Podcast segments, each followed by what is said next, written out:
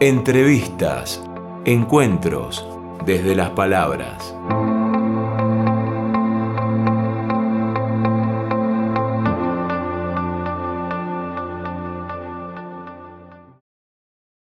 Mi nombre es Valentina Llorens, em, nací en Mendoza en 1975, eh, en la cárcel de Mendoza.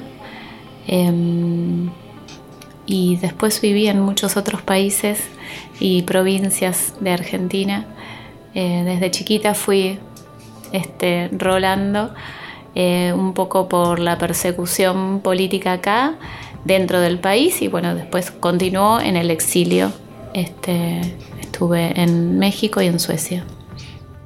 Desde el punto de vista artístico, desde la construcción de de un hecho artístico, de una herramienta que, te trae por aquí, es La Casa de, Argüello. ¿no? Es, un, documental que mm, te, atraviesa, te tiene como protagonista y, está analizada la, historia del país, de una familia y, también de, esas vidas particulares a través de cuatro generaciones de, mujeres. ¿no?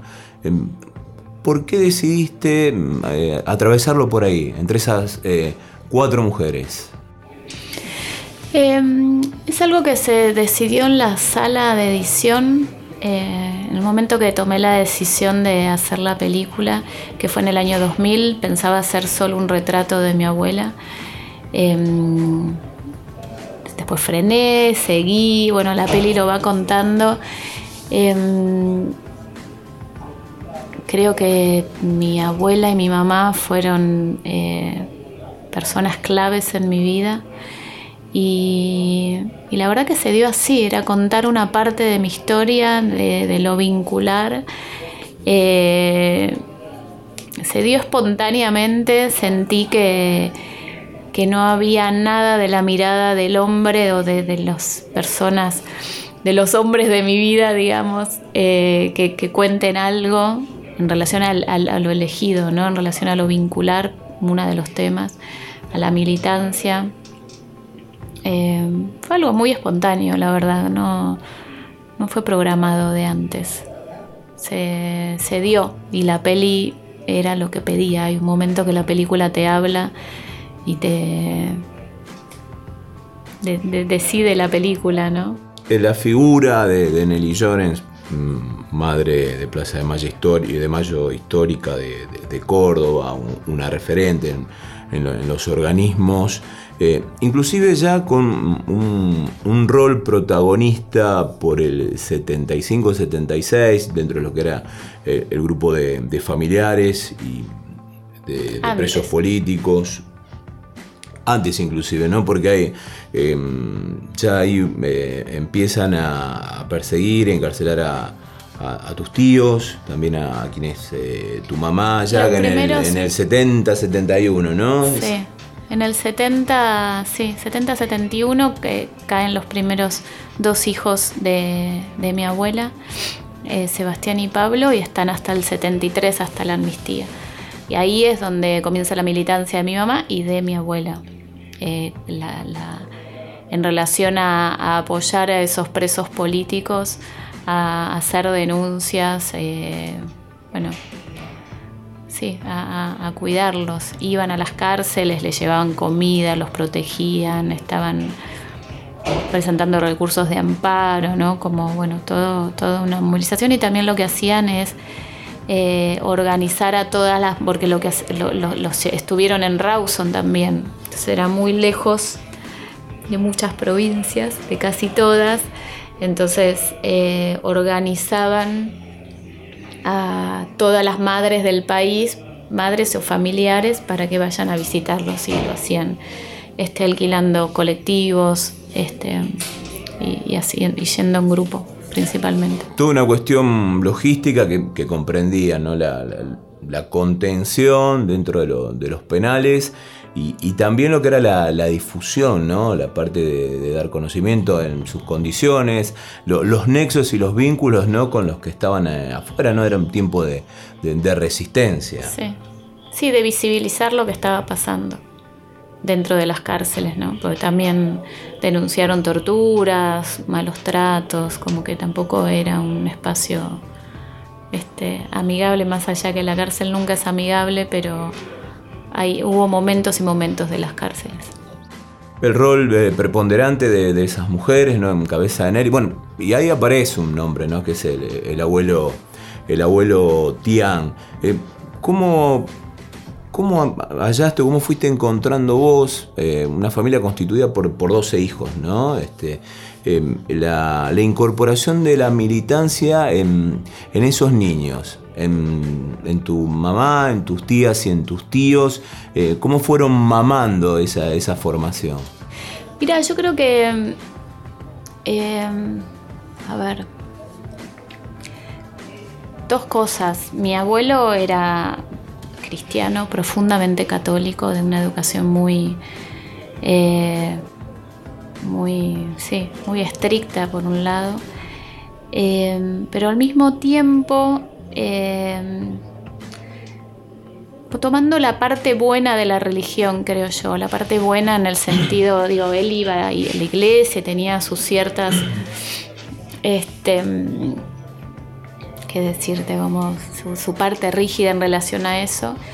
Pero lo que era el amor al prójimo eh, estaba desarrollado y nutrido desde un lado, creo yo, como muy humano, em, de, realmente prestarle atención al otro y que por ahí pasaba la religión, no, no solamente como una parte em, inventada o estructurada. Por un lado eso, em, de una calidez humana muy grande y no solamente con mi abuelo, la, familia, los hermanos y hermanas de mi abuelo también fueron así. Yo conocí a varios. De, de, hecho está Macuca, que es un cura tercermundista de Mendoza, que era su hermano y que de alguna manera hizo lo mismo. Em, y después mi abuela, eh, yo creo que era una mujer muy libre, criada en un Santiago del Estero eh, de muchísima cultura, muchísima cultura y nutrida, de, rodeada de música, rodeada de teatro, rodeada como una, idiosincrasia y una de mucha identidad. para mí esos son los dos hilos este, que nutrieron a mis tíos y a mi mamá. Trabajás Santiago del Estero desde mm, la idea de, también de la inmensidad, ¿no? de, la, profundidad del arte, de, esa cultura que se iba eh, transmitiendo, pero también como una, como una necesidad para, para nutrirse, lo marcás en, tu abuela eh, también. Esa, esa idea, ese concepto, ¿lo tenías antes de ir por los testimonios de, tu abuela o lo viviste y lo fuiste tomando vos en, el lugar? Lo, lo, Sí, mi abuela siempre contaba de Santiago del Estero, yo nunca le di mucha bola. Para mí Santiago del Estero era como una provincia ahí al norte y no conocía. Em, desde un lado súper ignorante. Fui dos veces, fui tres veces, una de chica y dos veces a filmar. Cuando, cuando fui con ella, eh, sí, me, básicamente lo que me pasó es de sentir em, sí, sentirme muy conectada y como que había, e, es, un páramo donde parece que no hay nada y hay un montón. Y, ir a los paisajes y ver todo ese desierto y decir, bueno, acá no hay nada y recorrer y recorrer y no hay nada. Y sin embargo, eh, saber que en ese monte hacían un bombo legüero y toda todo lo simbólico de sus leyendas y cuentos. Eh, sí, lo, descubrí filmando. Esa idea del patio inmenso, ¿no? Como hablan muchos santiagueños. Sí. Pero lo descubrí filmando, o sea, teniendo la posibilidad de, los relatos de mi abuela y, todo esto que contaba, pero sí, si no lo hubiese ido a filmar y estado ahí, este, creo que no, no lo hubiese descubierto. Mi nombre es Valentina Llorens, em, nací en Mendoza en 1975. Eh, en la cárcel de Mendoza.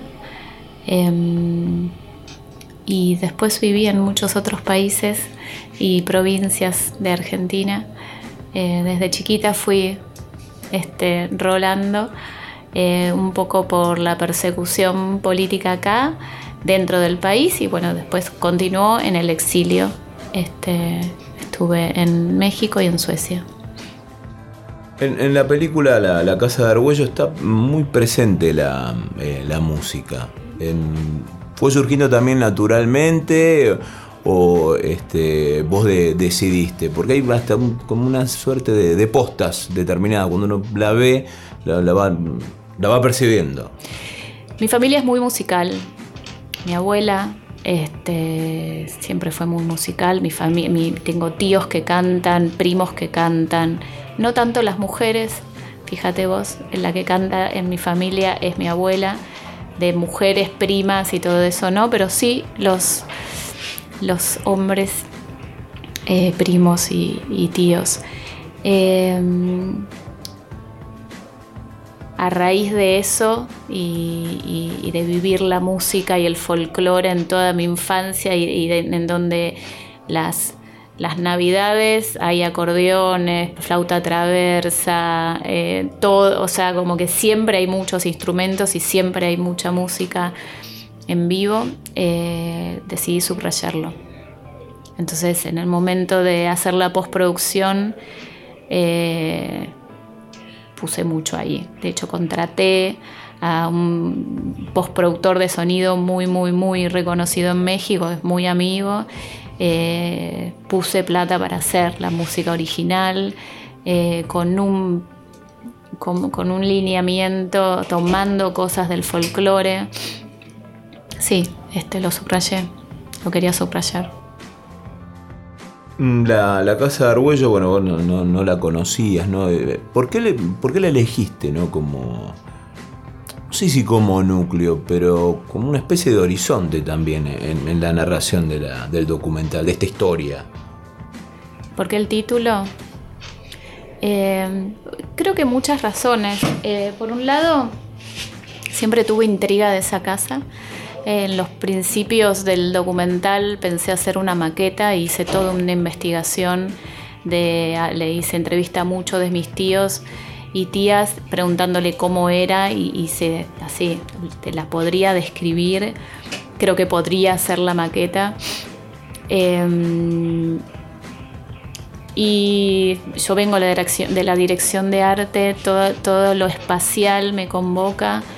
Em, creo también que, que los espacios y las casas tienen algo simbólico muy fuerte. Y en mi familia no se hablaba y no se habla mucho de esa casa. Y cada vez que le pregunto a algún tío eh, o a mi mamá o se habla o se nombra, siempre me terminan diciendo que, sueñan cada tanto, que saltan cosas de, de mucha emoción. Eh, y es, un, es una cicatriz, ¿no? Es algo muy fuerte. Es, y sí, como que me de mucho peso en la familia. ¿Cuándo definiste incorporar a tu hija, a Frida, eh, con, sus intervenciones, este, con, con, sus aportes? ¿Realmente contextualiza algunas eh, situaciones? termina eh, cerrando un concepto, quizás, de una, de una secuencia. Mira, em, Frida entró de una manera azarosa. Este, cuando fui a Santiago del Estero por primera vez con mi abuela, que fui con mi familia, eh, ellas dos empezaron a estar muy juntas y hacía mucho tiempo cosas, estaban, juntas, se convocaban unas a otra, una a la otra, jugaban mucho. Y, las primeras tomas, y, ahí descubro, viendo el material después, veo que hay muchas escenas donde estábamos filmando a mi abuela y Frida se subía, estaba UPA y bueno, estábamos ahí, era tan linda la escena que seguíamos filmando. Em, y después cuando aparecen los restos, de, mis, de mi tía y de mi tío, eh, Frida empezó a preguntar, empezó a preguntar, empezó a preguntar y yo empecé a grabarla porque me, hubo, primero empezó a preguntar y yo no grababa y, me daba cuenta de la cantidad de cosas que perdía porque, bueno, cuando aparecieron los, los restos, yo me puse absolutamente obsesiva en filmar todo lo que pasaba en mi familia, todo el tiempo, me iba de vacaciones, me íbamos a cualquier cosa filmaba. Em, y, y bueno, como que las preguntas de Frida eran algo que tan fresco, tan dinámico, tan desde un lado tan profundo eh, y tan me interpelaba un montón que, que, bueno, fue sucediendo. Más que nada por lo, lo complejo que quizás representa explicar el tiempo y ciertas secuencias que se van dando hacia un niño, ¿no? hacia todos en general, pero más hacia niñas y niños. Y, esta idea de la, de la restitución, del hallazgo, del reencuentro, em, ¿cómo mm, te parece que ella lo, fue incorporando y cómo em, impactó en cada, uno de, en cada una de esas integrantes del documental? Desde Nelly, desde Fátima y desde vos. Em, bueno, la aparición... Eh, Frida desde un lado muy natural y, desde algo muy lúdico. Eh, creo que después le costó, hubo un año que fue difícil para ella, justo estaba pasando a la primaria y de mucho impacto. Pero, mm, pero bueno, bastante por lo que veo ahora de su reacción ahora, después de cinco años, este, pasados cinco años, eh, ella tiene la, toda la historia nuestra muy natural. Ella es la que politiza el grado, la que cuenta, la que habla, no tiene problema, lo dice segura, contenta y con orgullo. ¿Quién era su bisabuela, su mamá? Eh, bueno, mi mamá, su, su abuela. Eh, y también cuenta que yo nací en cautiverio y como que lo abre al grupo. Em, igual creo que fue muy fuerte para ella. Em, como que todavía no lo puedo terminar de analizar, creo que más adelante, pero hasta acá, hasta hoy, te puedo decir esto y cómo se relaciona. Em, a mi abuela creo que yo lo sentí por un lado, bueno, absolutamente aliviador para ella y de, y de, de, mucha gratitud porque realmente aparecieron de una manera muy azarosa y rara y, y, la aparición de los restos es un hecho muy fuerte en todo lo que se mueve. Al mismo tiempo decía, eh, ¿por qué tiene que vivir ella el duelo? Porque empezó a, a vivir el duelo, ¿no? Como siendo tan vieja ya se está por morir y tiene que vivir el duelo ahora, ¿no? Está bien, ¿no? Como que me hice todas esas preguntas, si está bueno que siga sufriendo porque un, es un hecho doloroso. Em, y en relación a mi mamá, eh, ella eh, pudo eh, visibilizar mucho dolor, mucha mostrar su angustia de una manera desprejuiciada ante todos y, bueno, a raíz de eso yo la empiezo a rescatar, ¿no? Yo no tenía buena relación con ella. Eh, se, se, arman roles, que es un poco lo que cuento también, ¿no? Las vinculaciones se arman roles muy establecidos, donde, bueno, mi abuela ocupaba mucho espacio que está bien por su momento y todo lo que tuvo que hacer. Eh, mi madre quedaba más relegada. Eh, creo que la cárcel también es un momento de mucha opresión.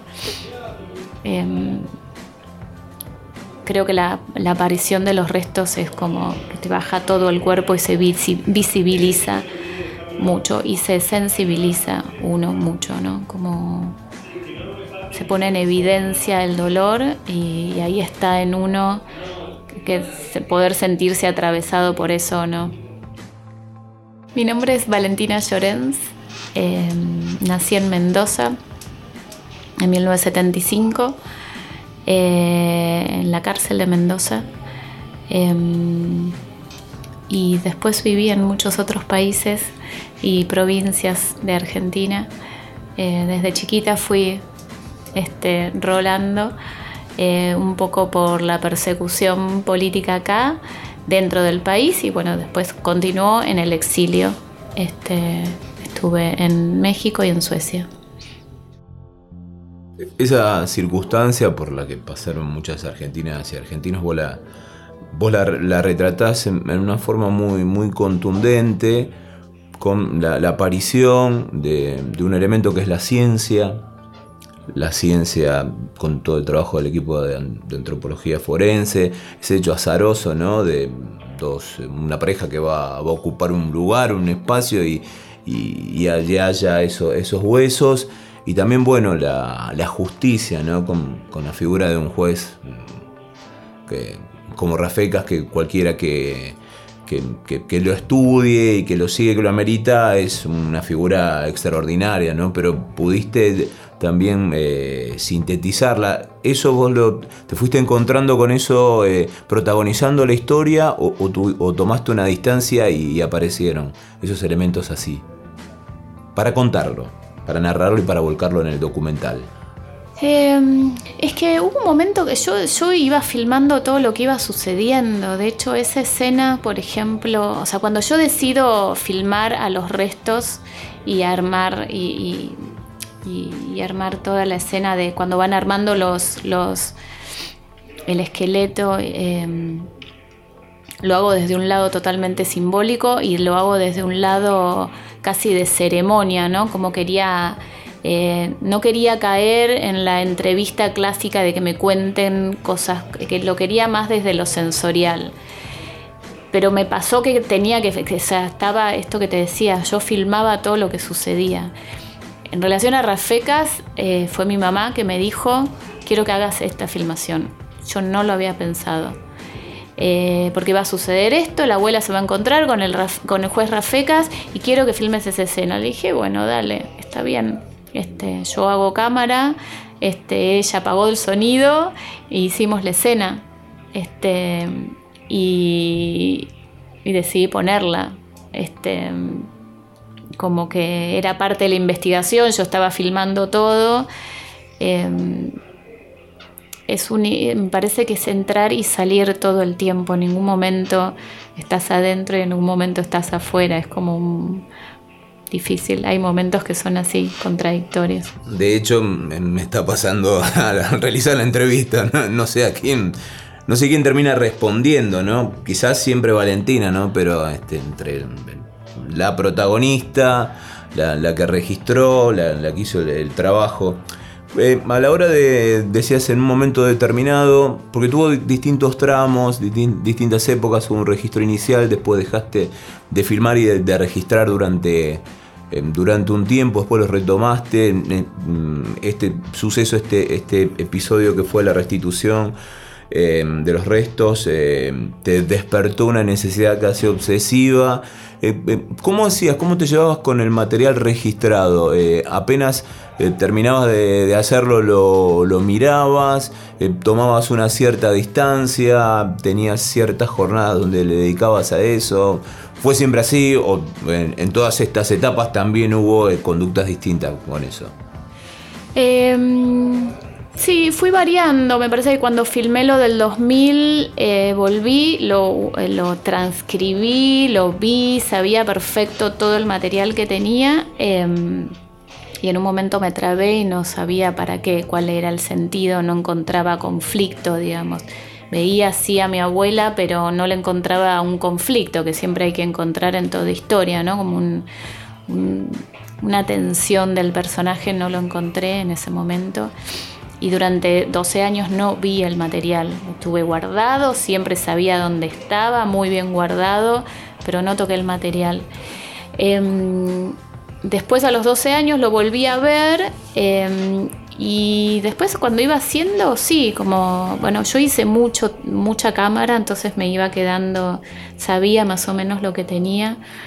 Eh, eso es lo bueno a veces de cuando uno hace cámara, eh, te da un manejo del material diferente. Em, y sí, había momentos, digamos, cuando yo me senté a editar, había visto el, material muchísimo. O sea, como que filmé, filmé, filmé y después agarraba y me sentaba y, seleccionaba escenas. Primero lo seleccionaba por locación, después volvía a verlo y lo ordenaba por personaje, eh, después lo volvía a ver y lo ponía todo en un, en un mismo, en una misma secuencia y jugaba con eso en forma este, cronológica, como que iba variando, pero jugué mucho con el material antes de ponerme a editar sola.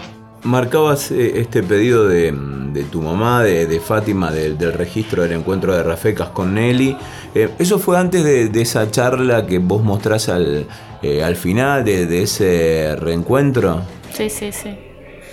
Sí, sí, porque eso de Rafecas fue cuando aparecieron los restos.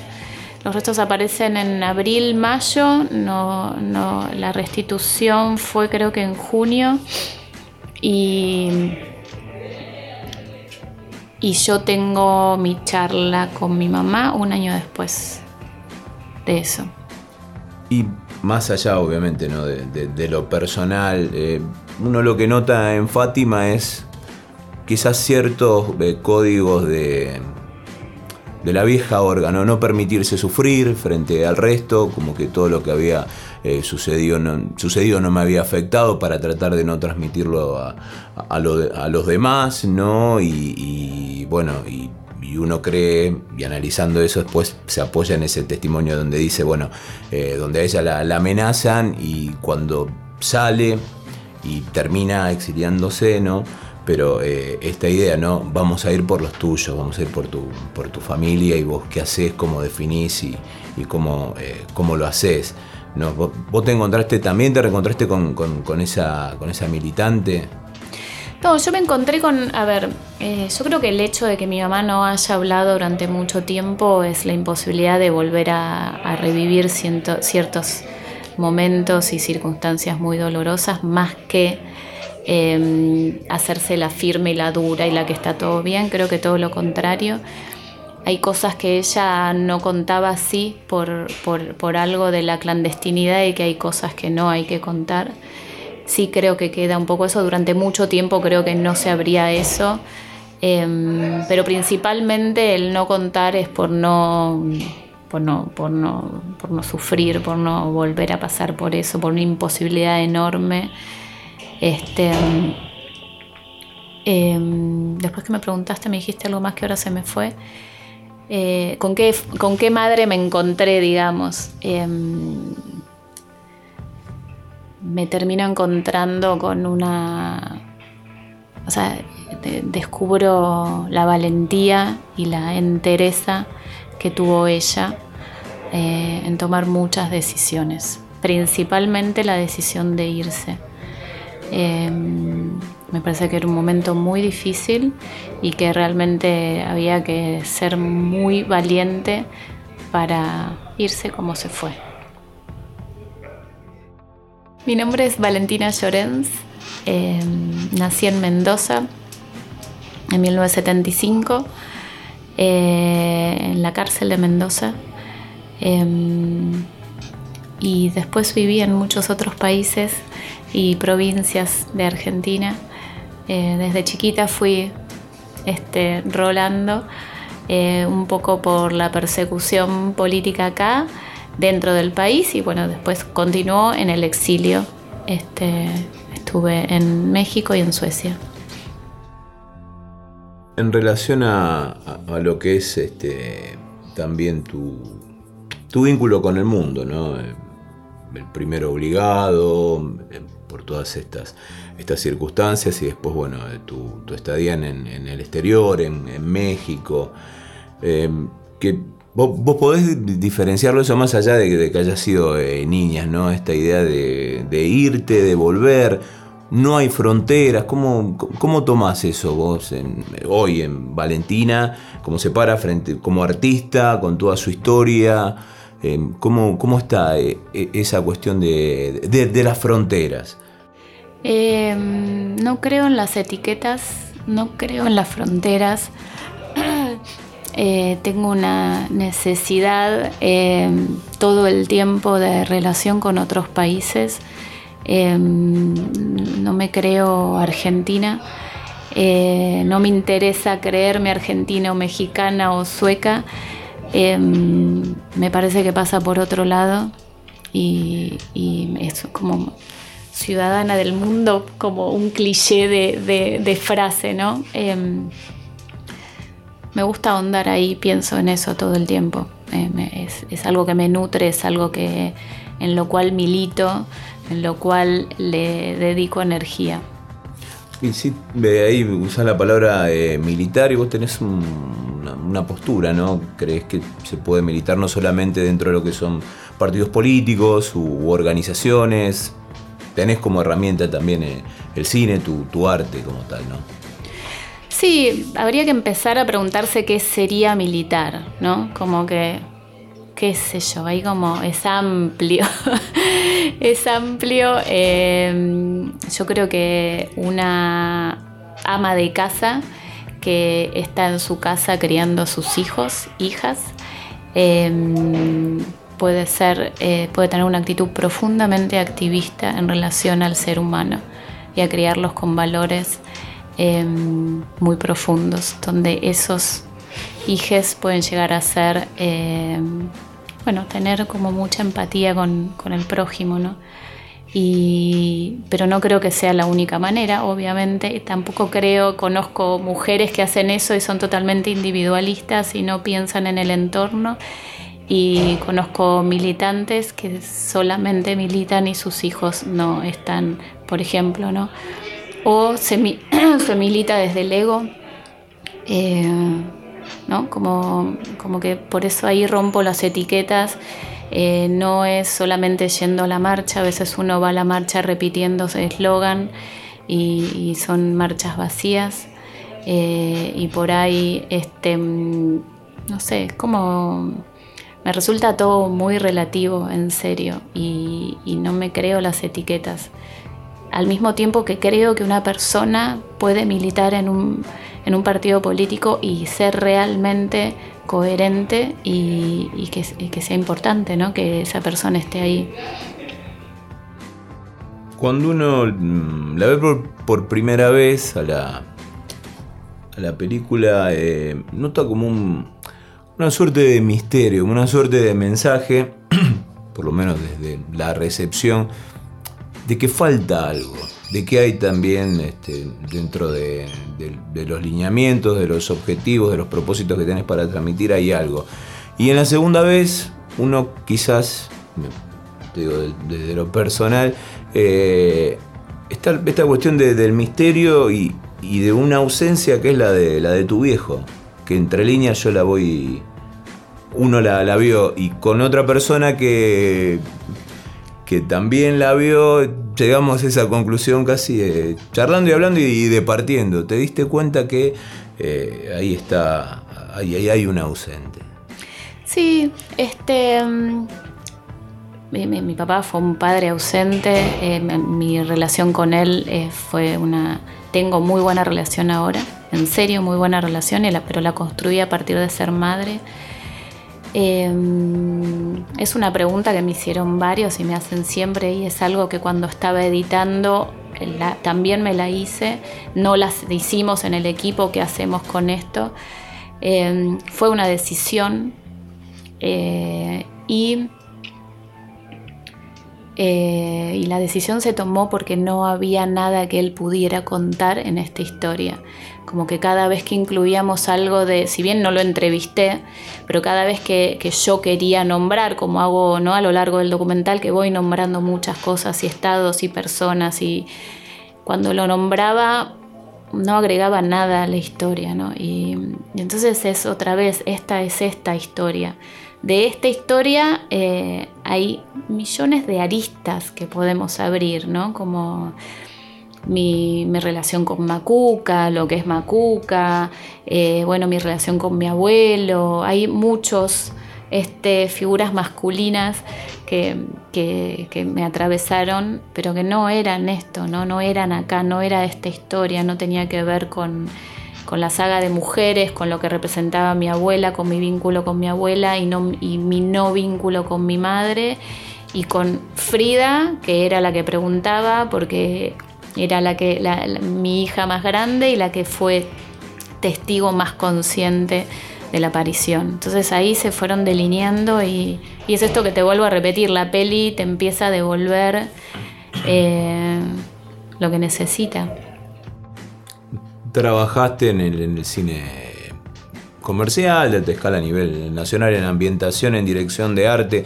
Y en este rol como realizadora, un poco, ¿no? De ir con, la cinta bajo el brazo, de exhibirla y, sentarse, ¿no? Como, bueno, eh, las grandes glorias de la época del 60 y del 70, este, dicen que hacen. Y bueno, en el caso de Pino Solana eh, lo sigue haciendo, ¿no? Él dice que es un, este, hasta un ejercicio saludable y constitutivo, ¿no? del cineasta y del realizador. ¿Cómo, ¿Cómo, te viste y cómo te hallaste en, ese rol? En el momento de presentar, em, nunca pensé que lo iba a disfrutar.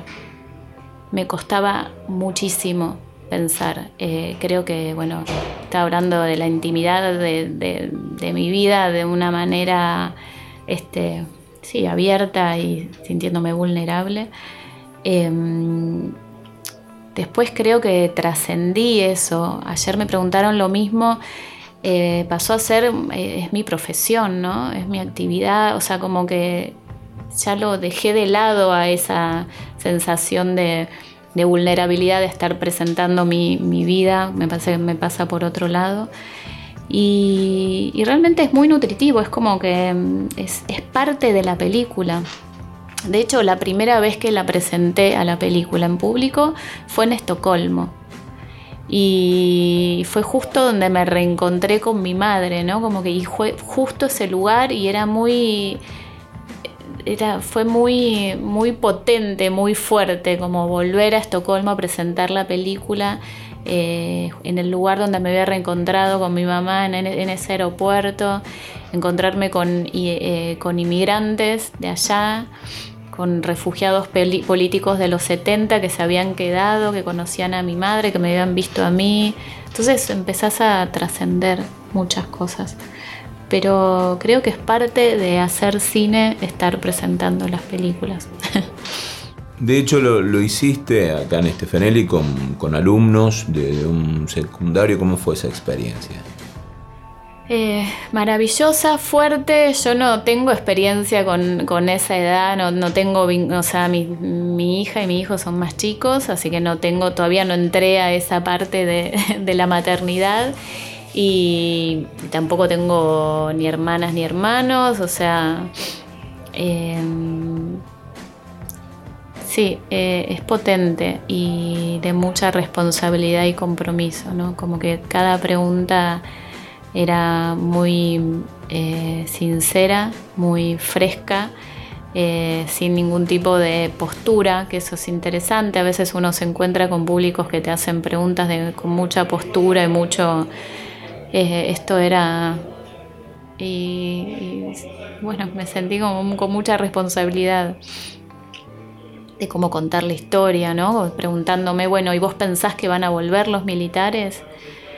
Eh, bueno, no puedo saber, pero bueno, hay que, este, ¿qué le respondés frente a eso, no? Para, no caer en algo opresivo ni transmitir miedo y al mismo tiempo ser sincero y también tener esperanza. Bueno, es ese, ¿cómo, cómo jugás con ese... Sí, con la responsabilidad del decir, que creo que tiene que ver este, con la creación, el cine, es una responsabilidad todo el tiempo. Y dentro del cine, esta experiencia ¿no? como, como realizadora, en la ambientación, en la, dirección de arte, ¿cuál, ¿cuál es el espacio más cómodo para, para vos? Eh, no, no sé si hay que buscar la comodidad en el cine. retiro esto. ¿Cuál es el espacio donde eh, explotás mejor eh, vos o considerás que explotás mejor vos? Yo no trabajo como directora de arte hace casi ocho años. Tomé la decisión de, no realizar más. Ahora si lo llego, si, si, de repente hago es más que tiene que ver por ganar dinero que por la profesión.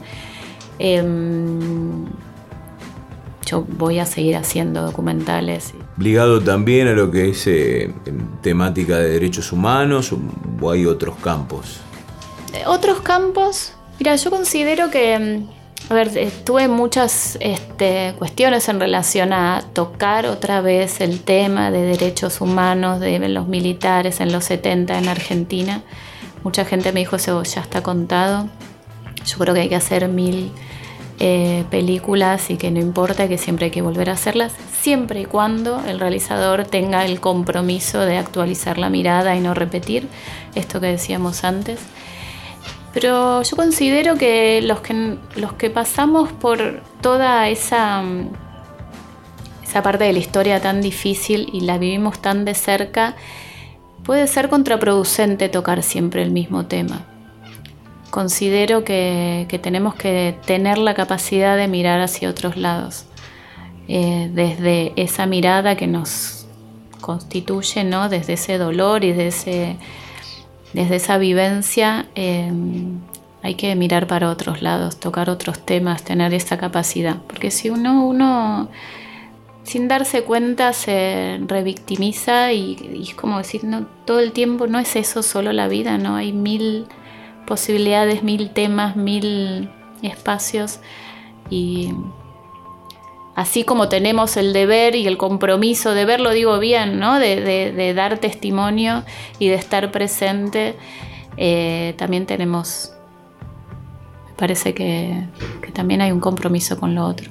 ¿Y qué temáticas estás recorriendo que se pueda contar? Sobre inmigrantes en Estocolmo, este es un tema que justo a raíz de cuando fui ahora me, interesó, eh, algo que, tiene que ver con la tercera identidad, que, es justamente de, muchos tipos de, diferentes países, inmigrantes de diferentes países en Estocolmo, desde los años 60. Entonces empieza a haber una interrelación entre ellos, donde tenés un papá griego con una mamá latina, pero nació en Suecia y ahí nace este. Por ahora eso. Después hay otro posible proyecto en Bolivia, pero todavía lo tengo que desarrollar más. ¿Y, cómo está hoy por hoy eh, Suecia en relación a, esta ola de, intolerancia que se va dando, ¿no? de, cierto resurgimiento eh, xenófobo? Fatal también llegó ahí una suerte de. Siempre se tuvo la percepción de, santuario, ¿no? Los países nórdicos y especialmente, bueno, Suecia. Cuando estuve ahora, ahora último, no sé cuáles fueron las noticias, pero cuando yo estuve, que fue en septiembre del año pasado, eh, no había este primer ministro porque, bueno, justo había, o sea, no, habían podido llegar a un acuerdo, sí. Y justamente una de las cosas que pasaba es que la derecha se estaba por unir con la extrema derecha. Y la extrema derecha abolía todos los derechos a los inmigrantes, cerraba fronteras, eh, extrema derecha, extrema derecha, así.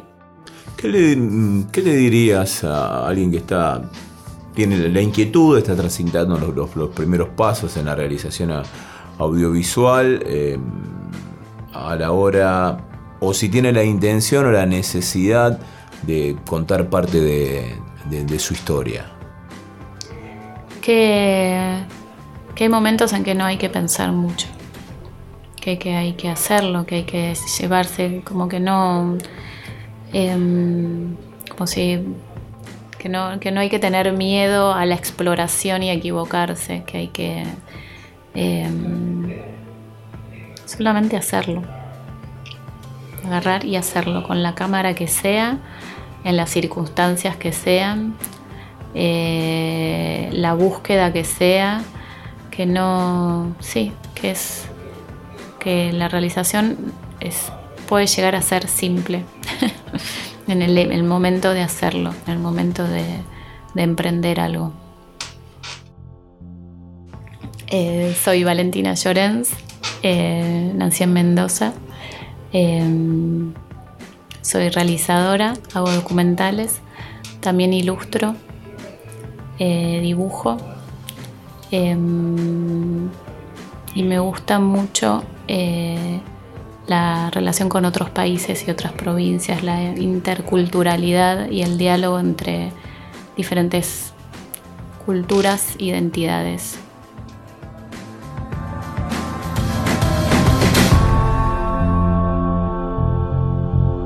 Entrevistas, encuentros, desde las palabras.